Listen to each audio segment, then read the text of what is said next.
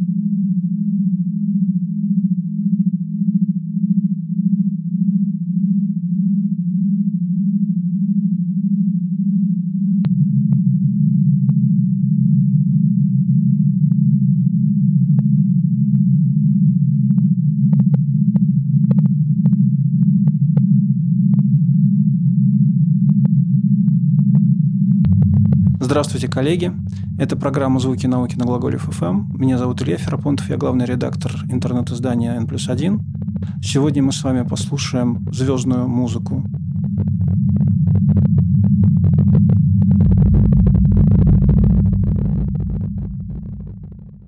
То, что вы слышали, это звучание землетрясения на звезде. Понятно, что у звезд нет твердой поверхности, и, собственно, землетрясения там не бывает – но, тем не менее, наука астросейсмологии существует точно так же, как обычная сейсмология.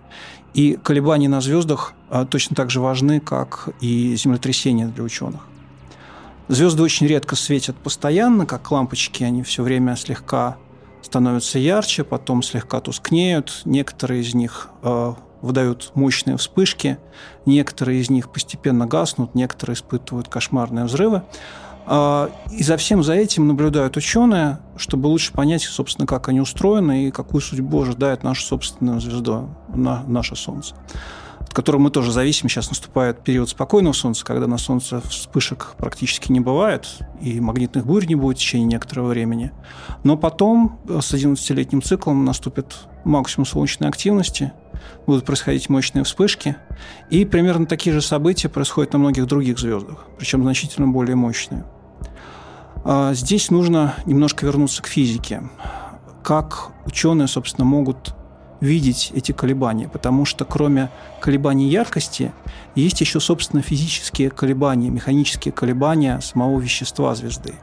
Ее можно себе представить как каплю воды, которая висит в невесомости. Если такую каплю слегка толкнуть, она начинает колебаться, начинает сплющиваться и выпрямляться, либо еще в какой-то плоскости испытывать колебания. Также ведут себя и звезды. А, колеблются они, конечно, не от того, что космонавт их трогает пальцами, а потому что меняются режимы горения термоядерного горючего в их недрах. Например, одна из причин таких колебаний может стоять в том, что постепенно сужается, наоборот, расширяется зона так называемого лучистого переноса внутри звезды. А, в звезде есть слой, где а, энергия распространяется в основном за счет излучения. Этот слой прозрачен, поэтому он постепенно остывает по сравнению с прочими слоями внутри звезды, постепенно остывает, становится плотнее, сужается, и вся звезда точно так же сужается. Из-за того, что он становится плотнее, становится менее прозрачным, начинает нагреваться от излучения, начинает снова расширяться, и процесс повторяется. Так, собственно, существуют переменные звезды, которые становятся ярче, становятся тусклее с определенным периодом времени. И э, сортов таких переменных звезд существует очень много, в зависимости от того, какие именно механизмы приводят их движение. Самое интересное – это следить за тем, а какие частоты и какие специфические колебания происходят на звездах. Почему это интересно? Потому что точно так же, как э, геологи изучают глубокие слои внутри Земли, э, наблюдая за тем, как распространяются колебания в теле Земли, точно так же астрономы могут многое понять о том, как устроена звезда, наблюдая за тем, какие именно колебания происходят на звезде, с каким периодом, с какими частотами. Например, э, наша звезда Солнце а в основном колеблется только в поверхностном, так называемом конвективном слое, а вся остальная толща в основном спокойна. Существуют э, переменные звезды, которых колебания затрагивают практически всю толщу. Мы можем э, фиксировать, как волны с одной стороны звезды приходят на другую, улавливать, как они меняются со временем, и лучше понимать, как работает вот эта гигантская термоядерная машина по выработке энергии. А, самое интересное здесь в том, что в каком-то смысле э, каждая звезда представляет собой гигантский музыкальный инструмент. Почему? Потому что у нее есть собственная частота колебаний, у нее есть обертона, есть свой тембр.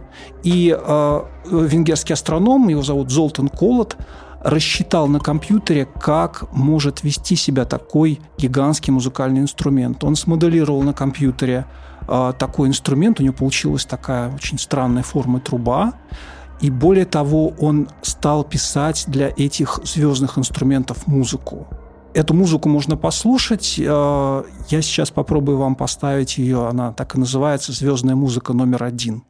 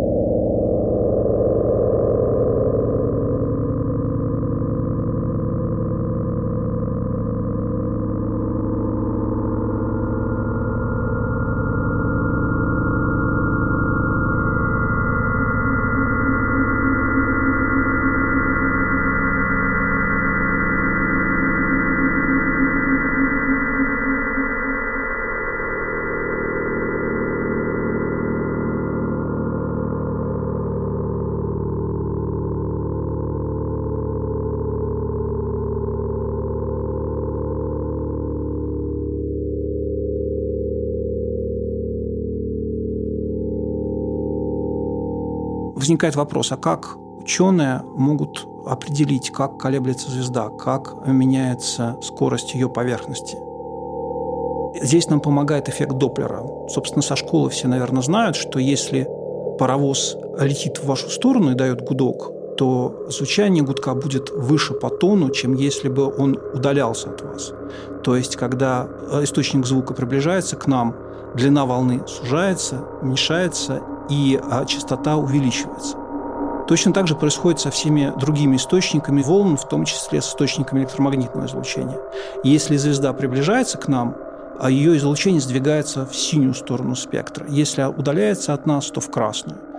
А, все, наверное, слышали термин красное смещение. Благодаря этому мы знаем, что большинство далеких галактик удаляется от нас. Причем чем дальше они от нас, тем с более высокой скоростью. И все линии в их спектре оказываются смещенными в красную сторону.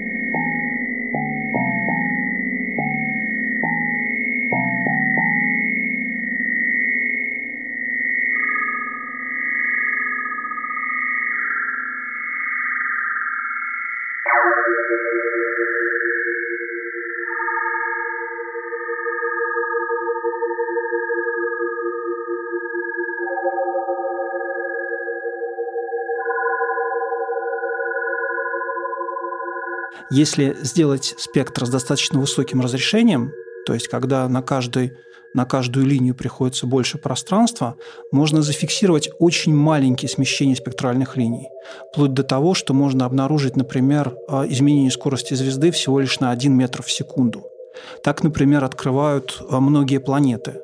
Дело в том, что когда, а, когда планета вращается вокруг звезды, не только планета а, притягивается к звезде, но и звезда притягивается к планете.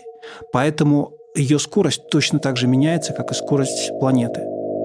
Благодаря этому мы можем обнаружить за счет периодических э, изменений скорости звезды, мы можем обнаружить присутствие этой планеты. Э, этот метод называется методом лучевых скоростей, потому что мы измеряем те скорости, которые совпадают с лучом нашего зрения.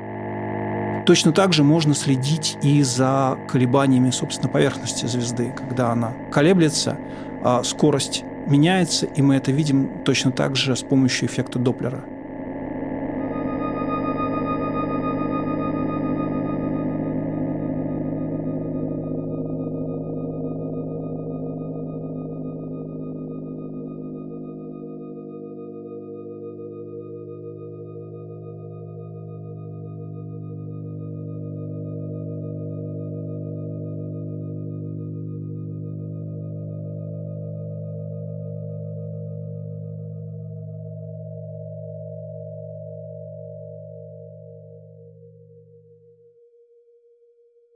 До свидания. С вами был Илья Ферапонтов, главный редактор N плюс 1.